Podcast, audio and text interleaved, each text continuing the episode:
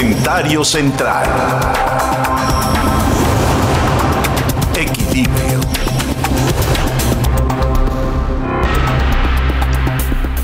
Todas las reformas que ha venido proponiendo el presidente de la República desde el Ejecutivo son reformas que deforman a la Constitución y que degradan a las instituciones.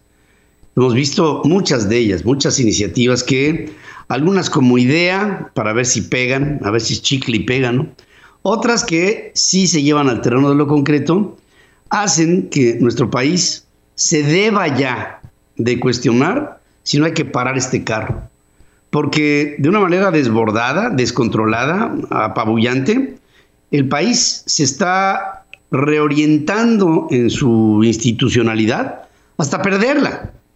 Es decir, la institucionalidad que va a 200 kilómetros por hora está, está perdiendo peso ante un vector de velocidad que está mandando una serie de cambios que tal vez por, por, ser cambios de una profunda esencia jurídica no son asimilables por la mayoría de la población.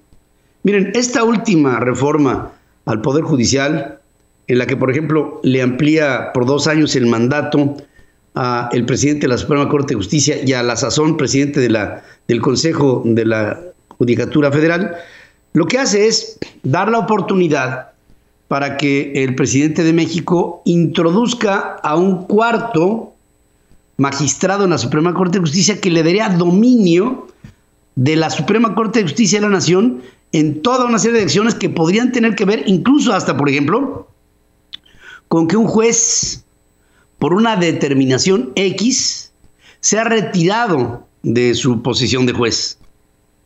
Ya que, por ejemplo, caso concreto, lo que vimos eh, hace unos cuantos días con la con la, la, denuncia que desde el Instituto Nacional Electoral se hace de, de candidatos de Morena a, la, a, a ciertas candidaturas o gobiernos estatales, se sataniza a los consejeros electorales y se les amaga con que se llevará su caso a juicio político en el Congreso.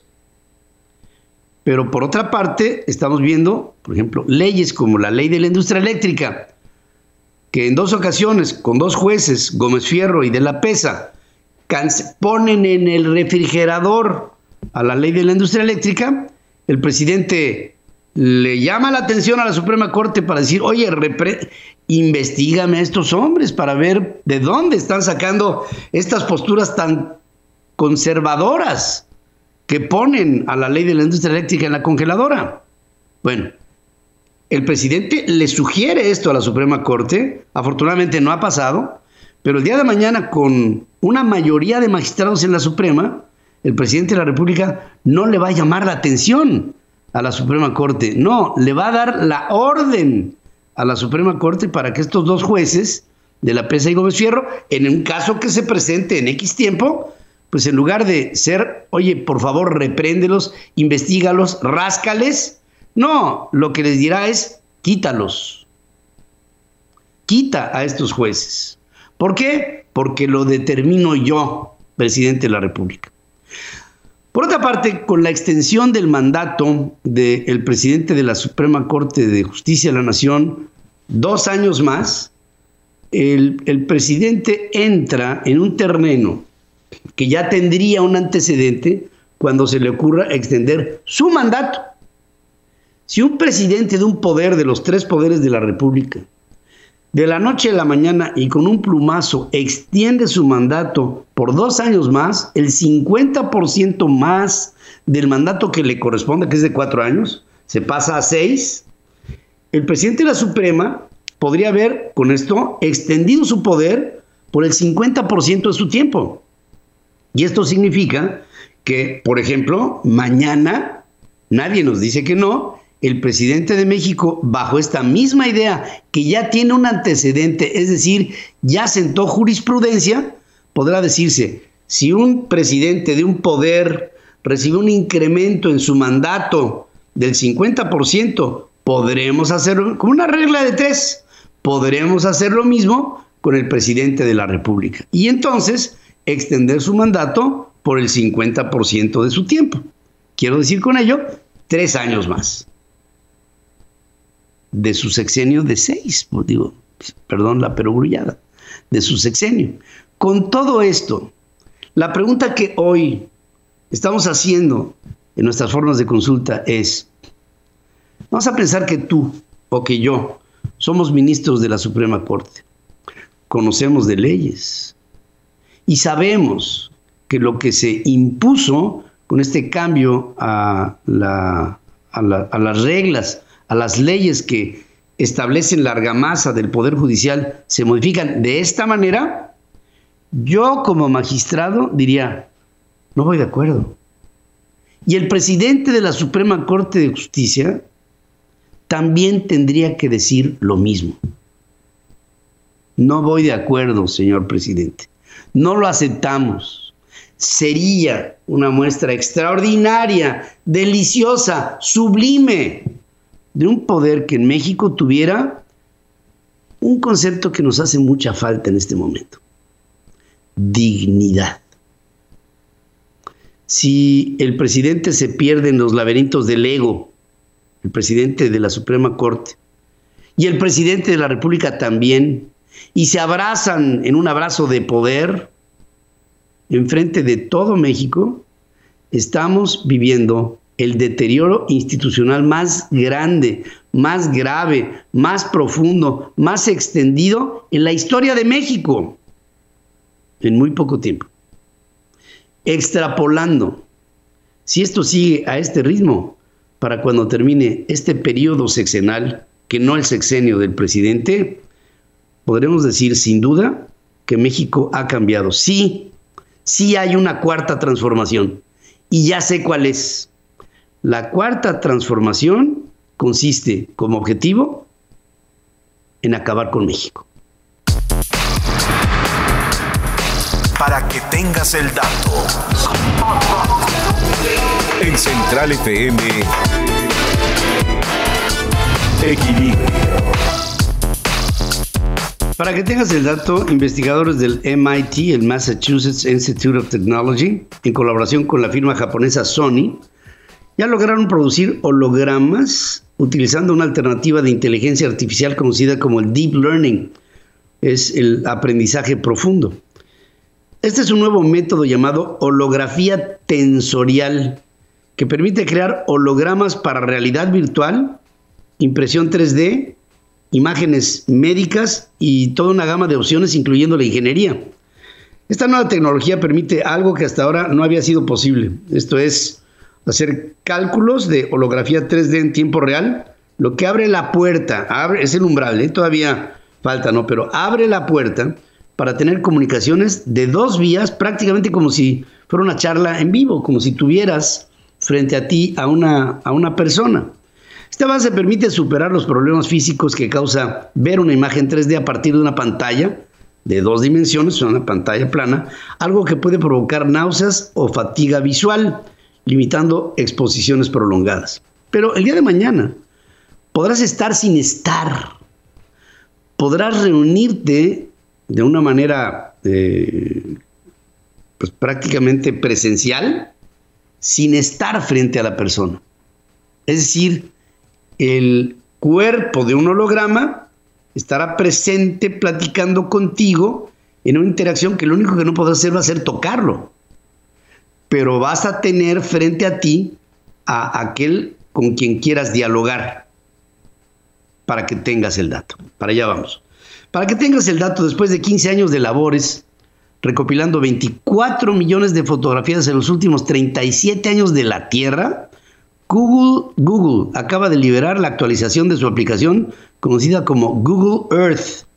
Con estas imágenes podrán apreciarse, entre otras, transformaciones relacionadas con el cambio climático, como por ejemplo la expansión de desiertos o la forma en la que se han derretido glaciares, como los de Greenwald en Groenlandia o como los del Himalaya.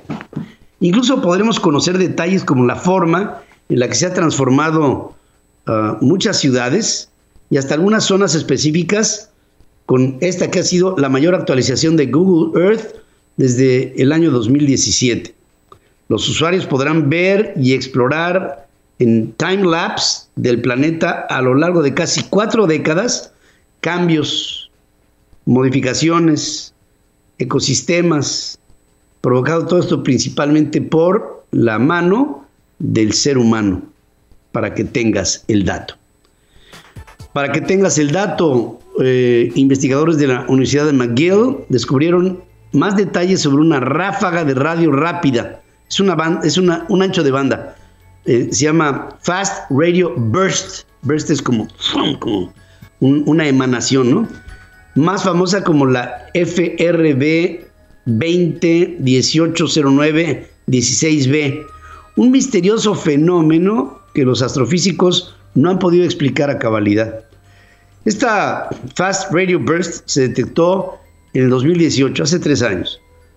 Eh, y poco más de una década después de haber empezado las investigaciones de que este fenómeno fuera encontrado, en algunos casos como destellos individuales o en otros como de manera cíclicas, las ondas de radio en, en efluvio se están empezando a catalogar. Lo que se ha detectado hasta ahora es que se incluyen ondas de frecuencias muy bajas, lo que vuelve a definir límites para astrofísicos teóricos que pretenden dar con las fuentes originarias de, las, eh, de, estas primeras emisiones de radio restringidas eh, en 110 milihertz, que podría ser algo así como una banda que fuera de los 100 hasta los 300 milihertz. Es una banda muy, muy, muy pequeña. El astrofísico Sigi Plinus indica que la región en torno a la fuente de estas, estas ondas de radio rápidas debe de ser transparente a emisiones de baja frecuencia, mientras algunas teorías sugieren que éstas se absorberían de inmediato y que nunca se podrían detectar. Estas ondas de radio rápidas podrían ser el antecedente de las primeras ondas energéticas que tuvo el universo desde su creación con el Big Bang. Es decir, la primera explosión o expresión energética del Big Bang pudo haber sido una onda, una, una emanación de una onda de radio rápida, un burst. Y después de este, la generación de otras bandas superiores y que empezaron a traer, entre otras cosas, dos fenómenos, luz y energía, el principio y tal vez el final del universo, para que tengas el dato. Política y economía en diálogo. Hablemos con Javier Treviño.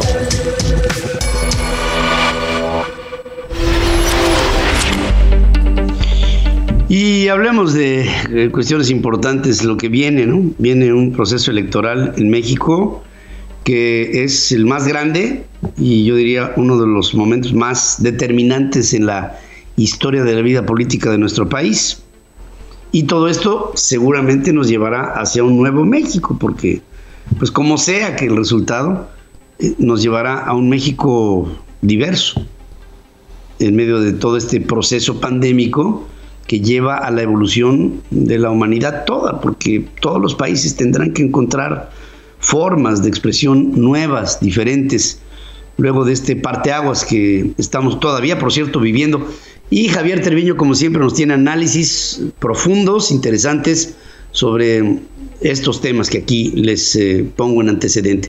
Hola Pedro, qué gusto estar eh, contigo y con todo el auditorio eh, de nuevo. Efectivamente, Pedro, bueno, pues tenemos elecciones el 6 de junio en donde pues 15 nuevos gobernadores, 1900 eh, alcaldes y, aquí, este, además de, de los diputados locales y diputados federales, a mí me llama la atención es cuántas veces, Pedro, hemos escuchado en las conferencias de prensa matutinas del presidente de la República la frase, es que ya no es como antes.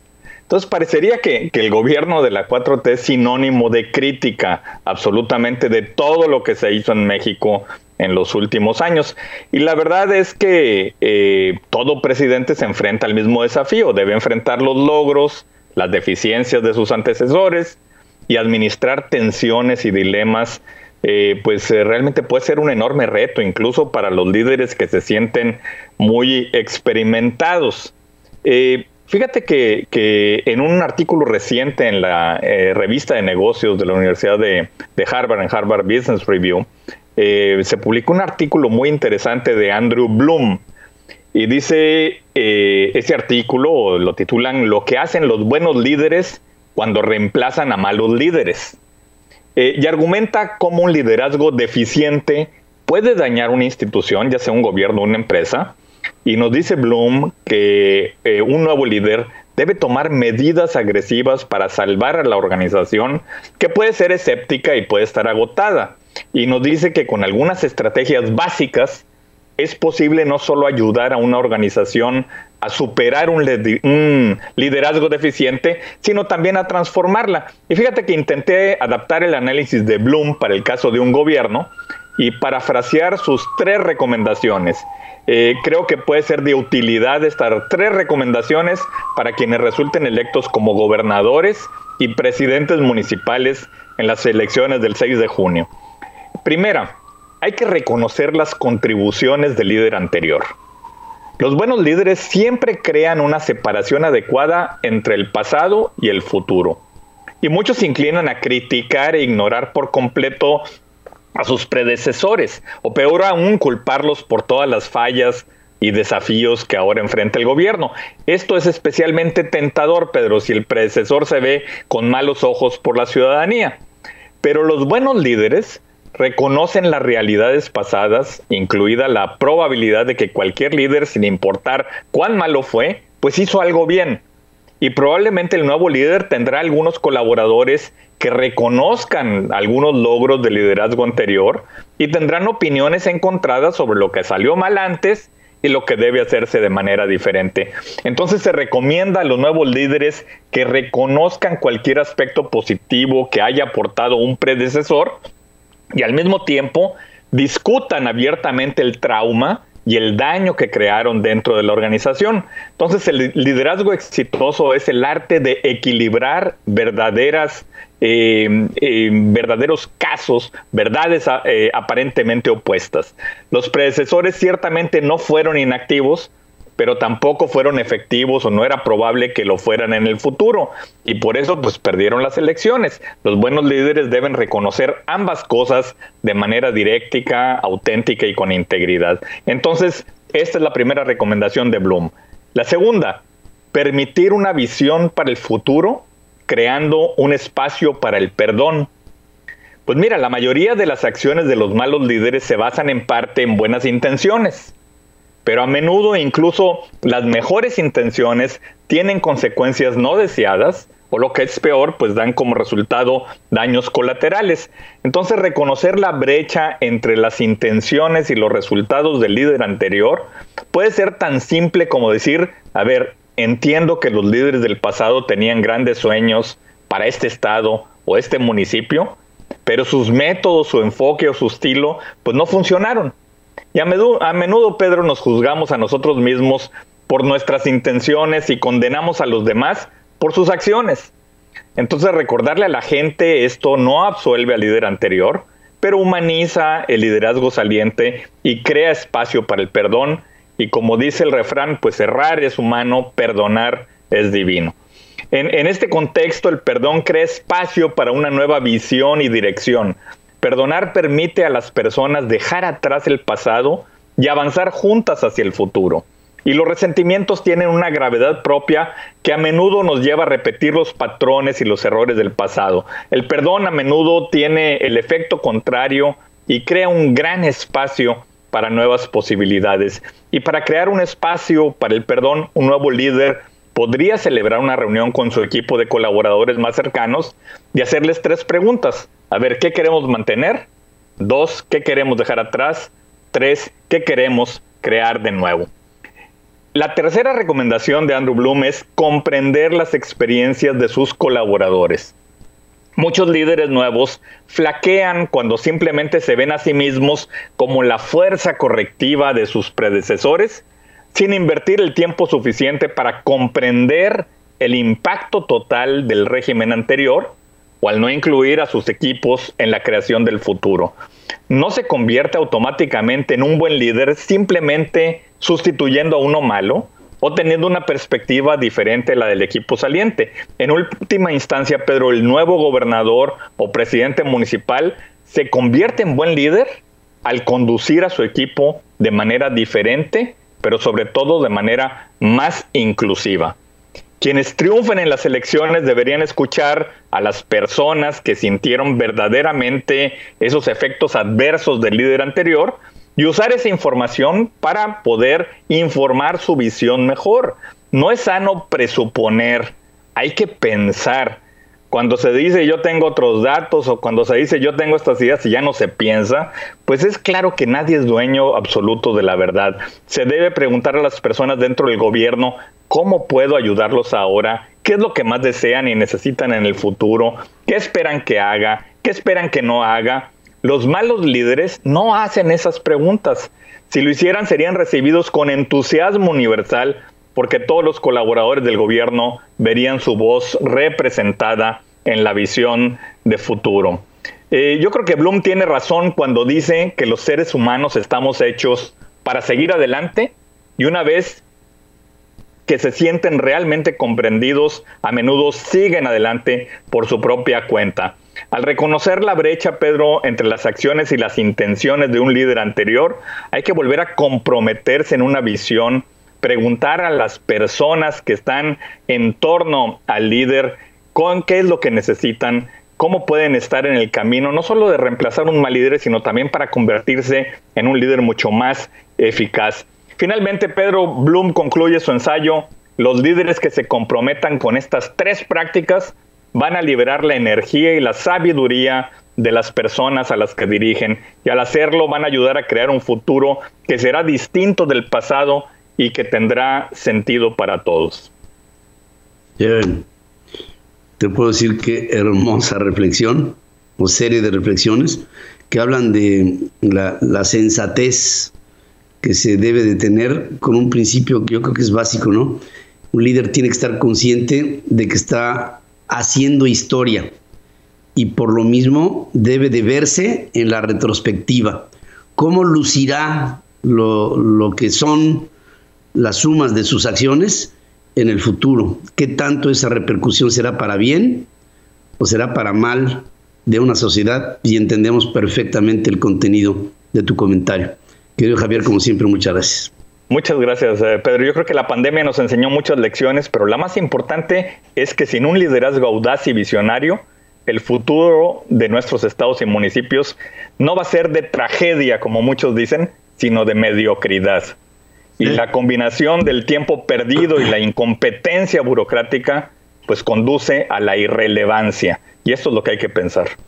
¿Te imaginas que qué palabra más triste. Yo creo que si hay dentro del el acervo de, los vocablos, yo creo que la palabra más triste es mediocre, porque no significa mucho, ¿verdad?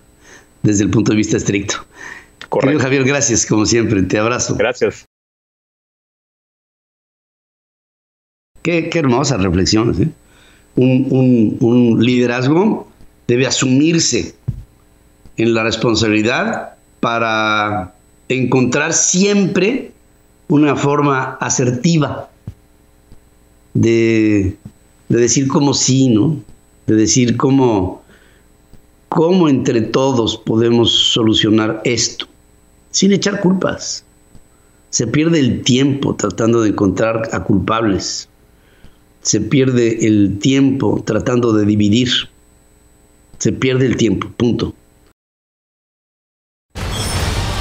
El planeta tiene voz y se expresa en equilibrio. Política Internacional con Adriana Braniff. Y me voy con Adriana Braniff en Política Internacional. Están empezando a hacer algunos arreglos en el gobierno del presidente Biden en el ámbito internacional que resultan interesantes. Interesantes y, y con una serie de procesos multipolares, ya hablo de Rusia, ya hablo de China, ya hablo de Corea, hablo de América Central con respecto a Estados Unidos, que, bueno, están evolucionando rápidamente el gobierno de Joe Biden. Te saludo esta mañana, querida Adriana, buenos días. Buenos días, Pedro. Sí, cóctel explosivo, como lo dices tú, pero pues iniciamos semana todos cargadísimos de pila para comenzar con noticias y qué manera de empezar esta semana cuando sabemos que por primera vez en 60 años Cuba no va a ser gobernado por un Castro, Raúl se va. Y también en Estados Unidos la mitad de los adultos pues ya están vacunados con al menos la primera dosis y a partir de hoy también, a partir de los 16 años, todo estadounidense que quiera vacunarse ya se puede vacunar. Así lo prometió hace dos semanas Joe Biden y lo más importante pues es que sí hay vacunas por acá. Eh, y también pues Joe Biden hay que decir que jugó su primera ronda de golf al casi ya llegar a sus 100 primeros eh, días de gobierno, por fin agarró un bastón de golf. Tenemos la fotografía de Joe Biden relajándose un poco ahí, Pedro, con el pot. Oye, está, está en tremenda forma este cuate, qué bárbaro, es impresionante, ¿no? Sí, la verdad que está muy bien. Eh, le gusta mucho la bicicleta, parece ser que sí le está echando ganas. Pero bueno, ¿qué podemos esperar esta semana, Pedro? En noticias internacionales. Además de que el miércoles, por cierto, es el cumpleaños número 95 de la hoy eh, viuda reina de Gran Bretaña, eh, que seguramente pues no lo va a festejar.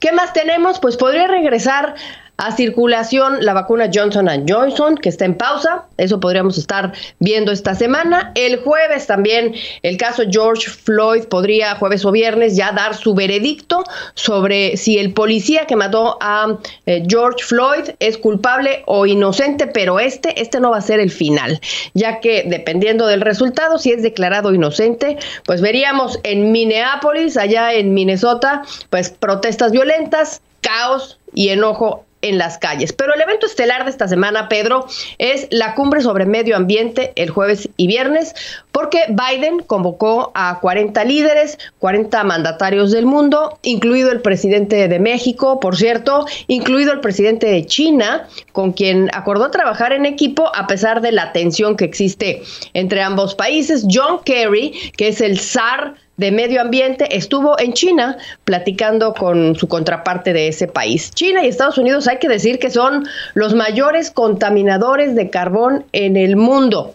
Y este evento que vamos a ver el jueves y el viernes, pues coincide con el aniversario número 5 de aquel Acuerdo de París. A esta cumbre, los mandatarios pues van a llegar con propuestas, propuestas para ver cómo van a combatir el cambio climático. Y podríamos estar viendo en un día o dos que Joe Biden revelara eh, cuáles van a ser las propuestas que él va a llevar a esta cumbre virtual a la que él está convocando. No será nada, nada similar a lo que naciones como México podrían proponer eh, como sembrando vida y cosas así. No, no, no. Escucharíamos de Joe Biden algo mucho más agresivo, mucho más agresivo que lo que propuso en su momento Barack Obama cuando se firma este pacto en el 2015. ¿Cómo qué? Pues podría anunciar que esta meta de reducir eh, las emisiones de carbono a cero podría ser antes. Vamos a ver, hay que esperar a ver qué anuncio hace esta semana Joe Biden, Pedro. Pero pues mientras todo esto pasa, pues sí, eh, lo dices tú, hay un cóctel explosivo, porque pues por un lado Rusia amenaza la frontera con Ucrania, China eh, lanza señales hacia Taiwán, Irán sigue enriqueciendo su uranio a niveles sin precedente y solamente para desmenuzar estas tres bombitas o señales o alarmas que están sonando por ahí, pues hay que decir que Rusia ya tiene suficientes tropas para una incursión militar en Ucrania, según lo dio a conocer el director de la CIA Bill Burns la semana pasada. Biden le propuso a Vladimir Putin reunirse para platicar de este tema además de otros que tienen ahí pendientes. El sábado Rusia expulsa un diplomático ucraniano. Ucrania responde de la misma manera. Y China pues China eh, comienza a amenazar con invadir Taiwán. Xi Jinping quiere controlar esa isla que sabemos es semi-autónoma. Joe Biden ya mandó tres oficiales a la isla, lo que China ha calificado como jugar con fuego, es lo que está diciendo. Y pues Irán, Irán anuncia que va a seguir enriqueciéndose con uranio, como decimos, al 60%. ¿Qué significa esto? Pues que tendría suficiente uranio enriquecido para hacer una bomba nuclear. Justamente se estaría violando eh, lo que se acordó en este acuerdo en el 2015, que buscaba evitar esto a cambio de que le quitaran las sanciones económicas. Pero pues se da un boicot la semana pasada a la planta nuclear de Irán y entonces anuncia que va a seguir y fuertísimo en Ucrania, en, en uranio, así es que pues eh, este anuncio se da justo cuando están en pleno las negociaciones en Viena para ver si se restablece este acuerdo roto. Y bueno, la, la aceituna ya, Pedro, del explosivo cóctel, pues es que Corea del Norte sigue lanzando misiles de prueba. Sí, sí, sí, está, está fuerte. Digamos, fíjate, el escenario hay que verlo porque, porque es un escenario lleno de variables que multiplican las posibilidades de que en algún momento algo sea la chispa que detone una cadena de acontecimientos. No por nada, eh, por ejemplo, la visita que hace el primer ministro de Japón a la Casa Blanca eh, marca una alianza. Fíjate, en la Segunda Guerra Mundial, Japón y Estados Unidos se, se confrontaron por haber sido Japón uno de los países del eje. Y ahora todo, todo lo que se propone desde Japón es bienvenido por el gobierno del presidente Biden y, y, pues es, una, es un muro de contención ante lo que está haciendo China y si hay un país con el poderío para enfrentar a China desde el punto de vista estratégico es Japón y por supuesto Estados Unidos. O sea que el, el bloque Japón-Estados Unidos hay que verlo y además, este, tú lo sabes perfecto, Adriana, la, la, la visita del primer ministro de Japón es la primer visita presencial. Ahora hay que hablar así, ¿no? Porque hay visitas que son virtuales. Esta es presencial desde que Biden asumió el poder como presidente del, de la Unión Americana.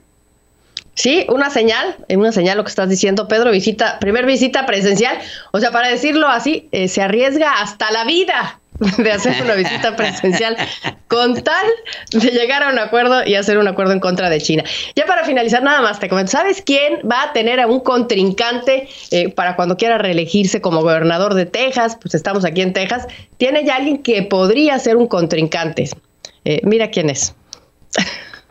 All right, all right, all right. Yes. Este actor es el actor Matthew McConaughey. Este actor, pues dice que está pensando contender para, para gobernador. Y bueno, eso no es la noticia. La noticia es que revisaba las encuestas del fin de semana, justamente del Dallas Morning News, y dice que 45% de los votantes votarían por el actor y solo 33% por Greg Abbott, Pedro. Sí, el de la, el de la sonrisa subyugante, ¿no? Así es, Pedro. El lobo de Wall Street, ah, bueno. El, lobo de Wall Street, bueno, pues ahí está. Eh, eh, hay actores y hay actores y todos se meten, parece, en la política, como lo que también, como fenómeno, sucede en México. Gracias, querida Adriana. Gracias, Pedro, que tengas un excelente inicio de semana.